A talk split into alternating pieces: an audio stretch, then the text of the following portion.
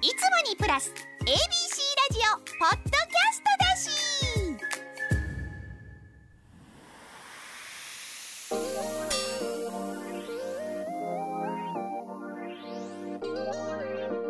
カンニング竹山の大阪出張。この番組はお笑い芸人カンニング竹山が大阪の小さな ABC ラジオのスタジオで自分を語る。それ以上でもそれ以下でもないポッドキャスト番組です。カンニング竹山の大阪市長カンニング竹山です。そして聞き役はこの方。ABC ラジオ制作のゆのめです。よろしくお願いします。よろしくお願いします。井上さんこれいつ頃オンエアなんでしたっけ？これは2月の半ばぐらい2のイメー月の半ばか。2月の半ば。はい。ちょうど今ねあの僕のライブの放送禁止っていうのが2月の16から始まるんですけどはい。それを今もう作ってるんですよ。まあ大変ですね。でまあ今日が2日なんですけどライブは16日から始まるんだけどそのライブの前にね僕アメリカのスーパーボールロケ行くんですよ。なんとですけど。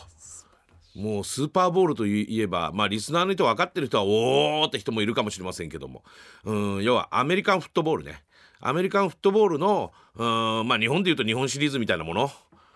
まあ、規模は違うけどね。ちなみにだけどもうこんな言い方すると本当に申し訳ないけどもう日本でもアメリカンフットボールのファンの人めちゃくちゃいるんですよ。で特に関西は大学が強いから。関西学院とか、めちゃくちゃ強いから日本一がめちゃくちゃになるからあの社会人も強いしねだから関西では結構馴染みがあって地上波でも中継したりとかたまにしてますよね。1年に1回とかね。日本全国から言うとあんまりまだそんなに馴染みがないんでアメリカンフットボールのファン人口もそんなに少ないんだけど世界的に言うと世界のナンバーワンスポーツでファンも一番多いのはアメリカンフットボールなんですよ。実は。特にアメリカなんかはアメフトバスケ野球なんですよ。だから日本はね今もう大谷さんの影響もあってもうメジャーリーグすごいじゃないですか。まあで実際大谷さんねやっぱすごいのはあれだけの給料を移籍でもらったあれはどのスポーツよりもナンバーワンと言ってたんで、それはそれはすごいことなんだけど意外と去年大谷さんが出るエンジェルスの試合とかにね日本のカメラとか行くんだけど意外とスタンド見るとね空いてるんですよ。空いてるということはアメリカ国内では人気はあるけどもそれに比べるとあの何ちょちょっと劣るというか人気がねアメフトの試合ってアメフトってもう何十チームもあるんだけどで大体まあ金土日木から始まる時もあるけど大体週末あるんですよね。どのチームの試合見ても満杯です。ほんでなかなかチケット取れない。で僕はあのグリーンベイパッカーズってチームが大好きでで僕グリーンベイパッカーズの株主なんですよ。これ意味わかんないと思うけど。ウィスコンシン州という、えー北の方にあります。あの五大湖があってシカゴの隣のところの小さなむ町なんだけどそこにもうアメリカンフットボール NFL が始まった当初からある歴史深いチームでグリーンベイパッカーズっていうのがあってそれパッカーズっていう意味は何かっていうとそこね缶詰工場なんですよ。でパカッと開いたやつがパッカーズっていうあとみんな、えーアクリルでできた三角のトムとジェリーのチーズみたいなあれの帽子かぶるのねチーズヘッドっていうでそれかぶって応援するんだけどそれはなぜかっていうとやっぱ田舎だから酪農ですよね。酪農が多くてチーズ工場とかもあったからみんなこうチーズをかぶって応援するみたいな。まあ白人さんの街ですよね昔からね。だから白人のファンの人多いんだけどでそのグリーンベイパッカーズが好きでもう今あのニューヨークに行っちゃったけどアーロン・ロジャースっていうクォーターバックがいたんですよ。でそのそれをクォーターバックのアーロン・ロジャースがすごいなと思ってそれでファンになったんですね。今から56年前。まだまだ浅いけどねファン歴はね。で浅いんですけど。でアーロン・ロジャースはいなくなって。で今ジョーダン・ラブっていう新しい、えー QB、えークォーターバックがはい。やったんだけど今シーズン全然ダメだなと思ったらねこの、うん、この間うんその何、うん、プレーオフがあったんですね。えスーパーボールに行くための、そこでものすごいプレーしてきて。で負けたんだけど、まあ、来年楽しみだっていう。まあまあこれはこうパッカーズの話なんだけどね、はいでそう株主って何かっていうとグリーンベイパッカーズっていうのは日本の野球でいうと広島カープみたいにちょっと似ててはい市民球団なんですよ。市民球団で、えー何年かに1回株を発売するのね。でその株は上場しないから上がりも下がりもしなくて日本円で言うと俺が買った時がだいたい3万円ぐらいだったかな。で寄付じゃないけどファンが買うんですよ。で僕一株買おうと思ったら日本テレビのあのアメフトチームに頼んで買ってくれって言って買おうと思ったら「えー、一株買っても面白くないでしょ」って「いやそんなのだってどうすんの?」って「10株ぐらい行きましょうよ」っつって「そっちの方が面白いですから番組で言っても」っていうことで約30万出して買ったんですね。株の証証券書っていうの、はい。あれもちゃんと送られてきて。でそれは東京の方に飾ってますけど。じゃあ株主になると何があるかって言ったら別に何らありません特に。席が準備されるとかうんもない、もうないです。一切ないんです。それはアメリカに住んでてもウィスコンシン州に住んでもそんなんはないんです。なぜならパッカーズのゲームっていうのはもうホームゲームはここ何年後までもう取れないです。地元の人でも。っていうぐらいの人気がアメリカンフットボール。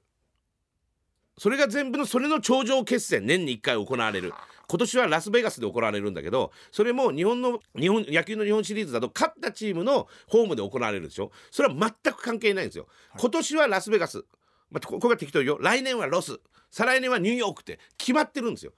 だから全然ホームチーム関係ないところのチームが来てそこでやるっていうのがあるんですけどそのチケットがまあプレミア中のプレミア世界でナンバーワンのプレミアムのチケットって言われてて今年のラスベガスのチケットは、えーすり鉢状になってるでしょスタジアム。それの一番上が110万円ぐらいした。チケット代。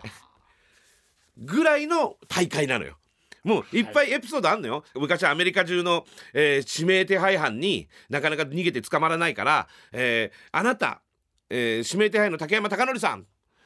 あなたあのスーパーボールのチケットが当たってますよみたいな。はい。嘘をつくわけ。そしたらのこのこ取りに来て逮捕されるとか。っていうのがあったりとか。であとハーフタイムショーっていうのもあるのね。これね全てノーギャラです。ノーギャラでアメリカのエンタメ中のエンタメの中枢のことをやるんですよ。もうセットも組むし全部ハーフタイムの時間だけで。でなんでノーギャラかっていうとノーギャラで出てもそこに出ると世界中に中継配信してるから、もう世界の人はその NFL のスーパーボール見てるからもういきなりドカ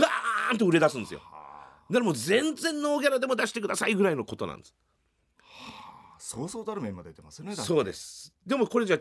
ーんあれまでなかったのはハーフタイムショーってアメフトファンの間で有名な話だけど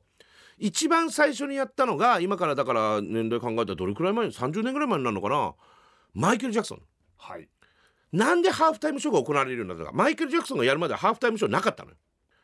でなんで行われるようになったかっていうとアメフトの試合も第4クォーター制で、うん、と結構長いですよ15分15分、えーハーフタイム15分15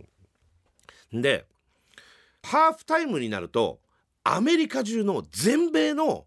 下水道が止まったの。水道が止まったのパンクしてあと電気ガスも。なんでかって言ったらみんなおしっことか我慢してはい家で見てるからハーフタイムになった瞬間にトイレ行ったり水手洗ったりなんか水、料理作ったりそれで全部止まって大変なことになってこれはどうにかしなきゃいけないと。もう全米のほとんどが見てるからスーパーボール。それでハーフタイムもテレビに釘付けのものは何かってなると今だとマイケル・ジャクソンだと。マイケル・ジャクソンにショーをやってもらおうと。ということでマイケル・ジャクソンがショーをやったのがハーフタイムショーの始まり。でそれからそうそうたるアメリカの大ビッグスターがもうと超名誉なことだからねはい選ばれてやるっていうのがあるんですよ。んでなんで俺がこう見れるかっていうことになるんだけど、110万円も払えないですよ僕はね。でなんでかっていうと日本のメディアで NFL アメリカンフットボールの権利中継の権利みたいのを持ってるのは日本テレビさんのみなんですよ。昔は聞いたところによると日本テレビと TBS さんが持ってたらしいねだから多分大阪で言うと読売だ MBS だも関係あったんじゃない？ちょっと、はい。でも TBS がやめて今日本テレビのみなのよ。中継権利持ってんの。でも地上波でやってないよ。だから日本日本テレビで言うと今は、えー日テレジータスっていう CS とかアプリのやつでやってる。BS でもやってなかったです。で最近は NHK もちょっと中継の権利持ってたんだけど NHK やめたのよここ2年前ぐらいにスーパーボールだけはやるのかもしれないけどでもやめたの。だからもう日本テレビはですね。ということは日本テレビは NFL とつながってるから日本テレビは向こうにロケ行けるんですよ。これ関東ローカルなのかな？全国でやってんのかな？オードリーの NFL クラブっていう深夜にやってる番組があるの。もしかしたら関東関東かもしれないね。これが NFL の日本の番組の主流っていうかもう中心ですよ。でそれでオードリーがあれアメフト経験者だからオードリーが毎年のようにスーパーボール中継行ってたのよ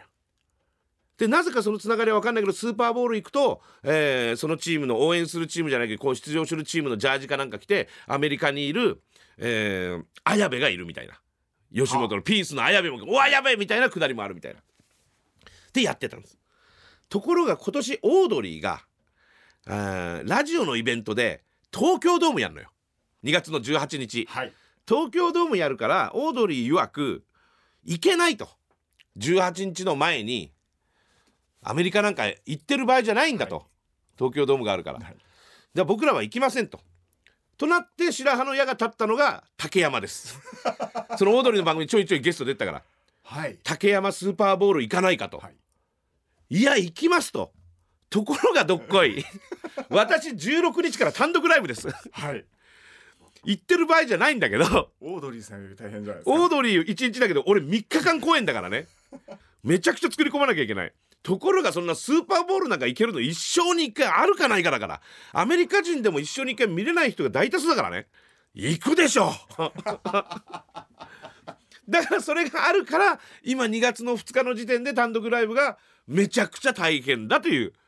ちょっと長くなりましたけどそういう話なんですけどちょっと余計な話しましたけど、えー今日何の話そうかなと思って今ちょっとスポーツの話しましたけど競馬をちゃんと話してねえかなと思ったんですよ。はい。はい、私あのカンニング竹山競馬が好きで、えーカンテレさんの競馬ビートなんかにもたまに呼んでいただいたりとか。でもあの競馬の中継って不思議なのはねこれまあまあファンの人はもちろん知ってますけど競馬中継って東西で違うんですよ。はい。えっとフジテレビさん系が作ってるのが多いんだけど日曜日の競馬中継って。土曜日は関東はテレ東で、えー関西は、えっと、京都かな。日曜日の競馬中継っていうのは東日本はフジテレビが作るんです。西日本は主にカンテレさんの作る競馬ビートです。恋ちゃんが出てるやつ。そうそう。恋ちゃん出てるやつ。でこう2つに分かれてるんですよ。で、えー京都とか阪神で競馬が行われてない時はカンテレさんは番組作んなくてその時は名古屋の中京で行われたり、えー福岡の小倉で行われたりするから福岡の小倉のみで行われてる時は、えーテレビ西日本っていう TNC って福岡の曲が作ります。それが西日本に流れます。中京でやってる時は、えっと、向こうの中中京のフジテレビ系が作ります。でその時は、えー今も確か雨上がりの蛍原さんが司会やってるんじゃないかな。蛍原さんの前はなぜか俺は競馬界の事故って言ってんだけどあの増岡の岡田さんがやってたのよ。競馬知らないだろっていう。案の定はやっぱ事故だから1年で変わったんだけど。で蛍原さんがやってるっていうのがあるあるんですね。だから僕はあの関東に住んでるから関東のフジテレビの方の競馬中継よく出てるから僕のキャラとかいろいろあったりするんだけど関西だとよくわからない人もいるかもしれないのよ。それなぜかっていうと僕がダートおじさんって言われてるとかえー僕がネギチステークスおじさんと言われてるとか これ何のことっていう人もいるかもしれないそういう説明を改めてちゃんとやりたいんですけどね。そもそもなんで競馬が好きになったかっていうと今僕もうだいぶ年取っちゃって今年で間もなく来月ぐらい来月され53になるんですけど二十歳までは競馬って二十歳からなのよ馬券買っていいの、はい。僕福岡県福岡市に住んでてそこには競馬場はないの JRA の競馬場は九州では福岡県、えー北九州市ってところにある小倉っていうところにあるだけで僕はその横の福岡ですから、えーちょっと馴染みがなかったわけですよ。うーんなんだろうな。うんと大阪で言うと大阪と京都の違いとか、えー関東で言うとうん横浜と東京の違いとか、はい。だから福岡福岡と北九の違いっていうのがあるんだけどあんま馴染みがなくて福岡は街中に福岡ボートってしかなくて。でところがうちの家族が母親を中心に、えーそういうギャンブルをする人をまあバカにしてたわけ。でうちの死んだじいちゃんがね母ちゃん型のじいちゃんがボートに行くんですよ。福岡ボートに行きますわ一人で。ばあちゃん家行った時。まあば、まあ、花丸大吉のネタによるとばあちゃん家って言ってるけどそれは実際はじいちゃん家行ったんだね。花大のネタね。じじいちゃん家行った時にばあちゃんと母ちゃんと俺とか孫とかがいる時にじいちゃんはもう黙って車運転して出るわけですよ。昼間11時頃ぐらいに。そうするともうばあちゃんが「またまたあんちくしやまた」とか文句言って。だから母ちゃんとかが自分のお父さんですけど「あんなんなったらいかんやろろくなもんやなあんなもん」とかずっと言ってたわけですよ。でそんなの育ってるから博打は絶対にやったらいけないっていうはい。感じで育ってた。まあでもちょっとパチンコとかちょいちょいちょっとね悪さしてる時はみんな行ったりしてたよ。でそれで育ったんだけどうんとちょうどうーん有馬記念で昔オグリキャップっていうスターホースが出てそれが勝った時代があってその時にまだ僕福岡吉本にいましたわ。ちょうど18歳ぐらい。でちょうどあれクリスマスの有馬記念じゃなかったかな。でちょうど、うん、競馬中継やってる時に、えー、吉本の社員さんが大阪から来た社員さんが見てすげえ興奮しててあこの人もダメな人なんだなと思いながらいや俺も見てたけ意味わかんないまま。だからもうオグリキャップがかかって「オーグリオーグリ」ってなって画面上でこれは何だと思ったわけ。もう絶対こんな近づいちゃいけないと。って思っておりました。そもそも。紆余曲折あって19歳で上京してちょうど二十歳もう年齢は間違いなく二十歳になった時ね。二十歳になってなぜなぜならそこで鍋プロに俺入ってたから。だから鍋プロに入ってる時にもう芸人辞めたんだけどとある先輩がいてその人が僕の初めの競馬の師匠なんだけどとある先輩がいて竹と。府中競馬場に今日レース見に行くんだけど毎日王冠っていう普通の10月の G2 の G2 だったから毎日王冠のレース。それを行くんだけど一緒に行く友達がドタキャンで行けなくなったから竹行こうぜってなったわけ。で俺は断ったわけ。いやいやすいませんと、市村さんって言うんだけどね。今医療事務やってますわ。いやすいません市村さんと。俺はそれはいけないと。そういうとこには出入りしちゃいけないっていう家の教えがあるから。全然違うと。大丈夫だといやいや俺知ってると刑事ドラマでも大概昔の特捜最前線とかそういうの見ても情報屋に聞きに行ったとこ刑事が聞きに行くのは灰色の競馬場でそこにはタバコ加えたもん怪しいおじさんがいっぱいいて鉛筆刺してタバコ加えてほんでそこで情報を得る。ああいうところに入りたくないって闇の世界に行った。いや全然違うから一回府中競馬場行ってみて、まあ、東京競馬場です言っためんどくせえなでも先輩の言うが言ってるからなということで2人で東京の京王線って乗って府中競馬場行きましたしたらねまあ綺麗なの。すごく綺麗でものすごい競馬場壮大にでっかくて。うんだから関西でいうと京都競馬場と同じぐらいでかさですから。まあでかくてもう本当に緑のターフも綺麗で。ただ目の前をね綺麗なサラブレッドたちが当時分かんなかったけど約60キロのスピードで目の前を走っていくわけよ。でそれ見た瞬間にこれなんだと。でお客見ても可愛いお姉ちゃんもいるし。カップルもいるし、あの特捜最前線に出た汚ね親父がいないのよそのたまにちょっといたけど。けどまあ綺麗トイレも綺麗食べ物もいっぱいある。でこれは何ですかっていうとこでハマってこれ 100, 竹100円から買えるから何番がいいか当ててみって言って。でそっから買ってみて。初めビギナーズラックでなんか100円が300円とかなったんじゃないの確か。だからそれやって帰りの電車の中ではその市村さんっていう先輩に、えー、馬柱要は競馬新聞の見方をずっと聞くようになってそれから毎週通います。要は毎週通わないと競馬のことがわからないから。で芸人としても今よし今から頑張ろうっていう時で頑張ってたけどやっぱり競馬に夢中になってく俺がいるから223ぐらいになると。その時の俺の生活はもう1週間競馬です、えー、まず月曜ね。月曜は前の日日曜ですから。日曜の反省点をやります。はい、で月曜の昼過ぎぐらいになってくると、えー、競馬ブックとかギャロップっていう雑誌が出ます。で僕は大体競馬ブック買ってたんだけどで競馬ブック買ってもう日曜の夜はずっとそれ見て来週のレースの予想をする。で火曜ぐらいまで競馬ブックを楽しみます。だ水曜になると水曜の早朝、えー、競走馬たちは追い切りっていうのがあるんですよ。まあ簡単な練習かなえー、直前の練習みたいの水曜の朝方にやるの。関西だったら立東立東に競馬のトレーニングセンターあるから。関東だったら美穂って。これ東西にあるのね。でその追い切りの情報が昼過ぎぐらいに出てくるからそれをまた追ったりする。で木曜日になるとそれが新聞でデータで出る。でその追い切りのタイムとかいろいろ見てあこのうまく次のレース勝ちそうだなどうたらこうたらってやる。で金曜日になるともう土曜日レースの本番が始まるから金曜日はレースの予想しなきゃいけないから土日やりますから。でまず土曜日府中競馬場もしくは中山競馬場に通いますよね、えー、電車で行きますよ。で夜終わってで終わって帰ってきたらその日曜日のレースの予想です。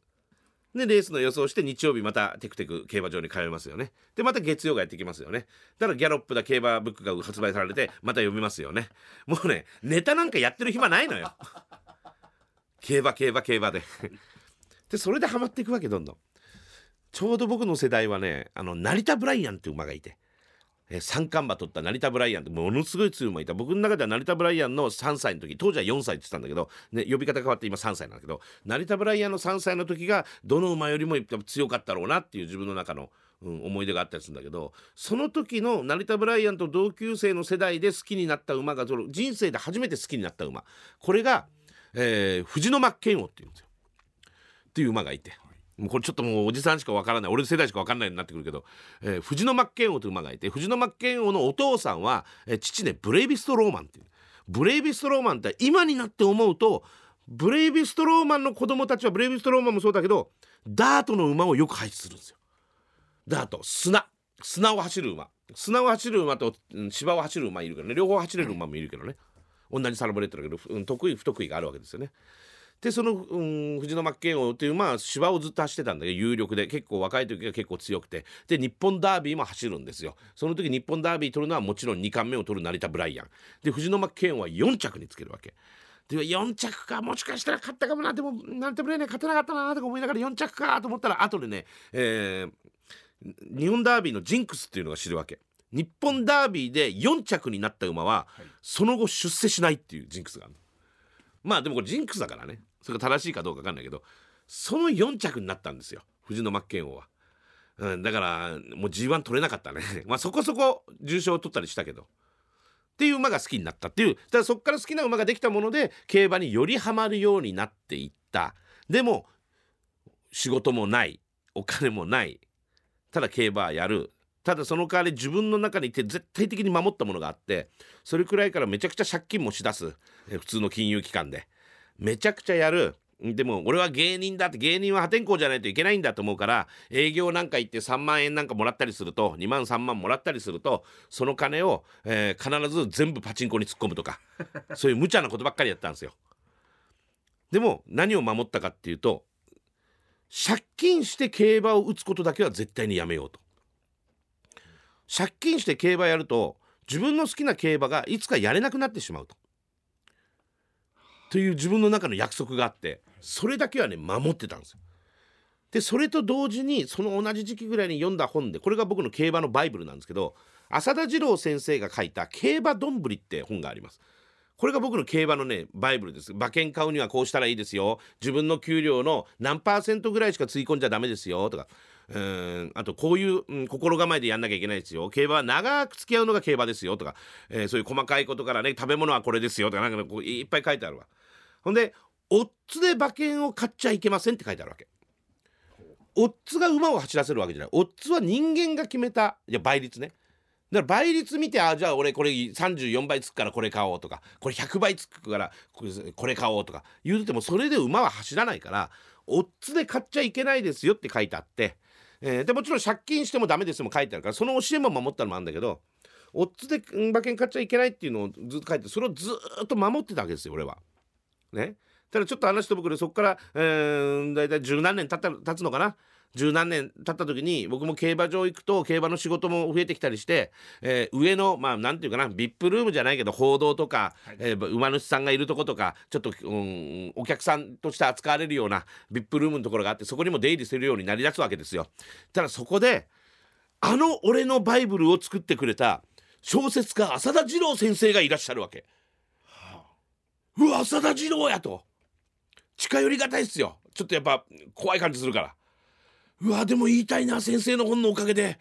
ここまで競馬と付き合いましたって言おうかなと思ったんだけどとてもじゃないけど言えなかったの。なんでかったらオッズで馬券を買うなって言ってた浅田次郎先生がモニターのオッズ表と睨み合いしてたんですよ。ずっと競馬新聞片手に。うわあいつオッズ見てる めっちゃオッズ見てるなんか書き込んでるオッズ見て競馬っていうのがあったりね。カンニング竹山の大阪出張。今回はここまで。次回もお楽しみに。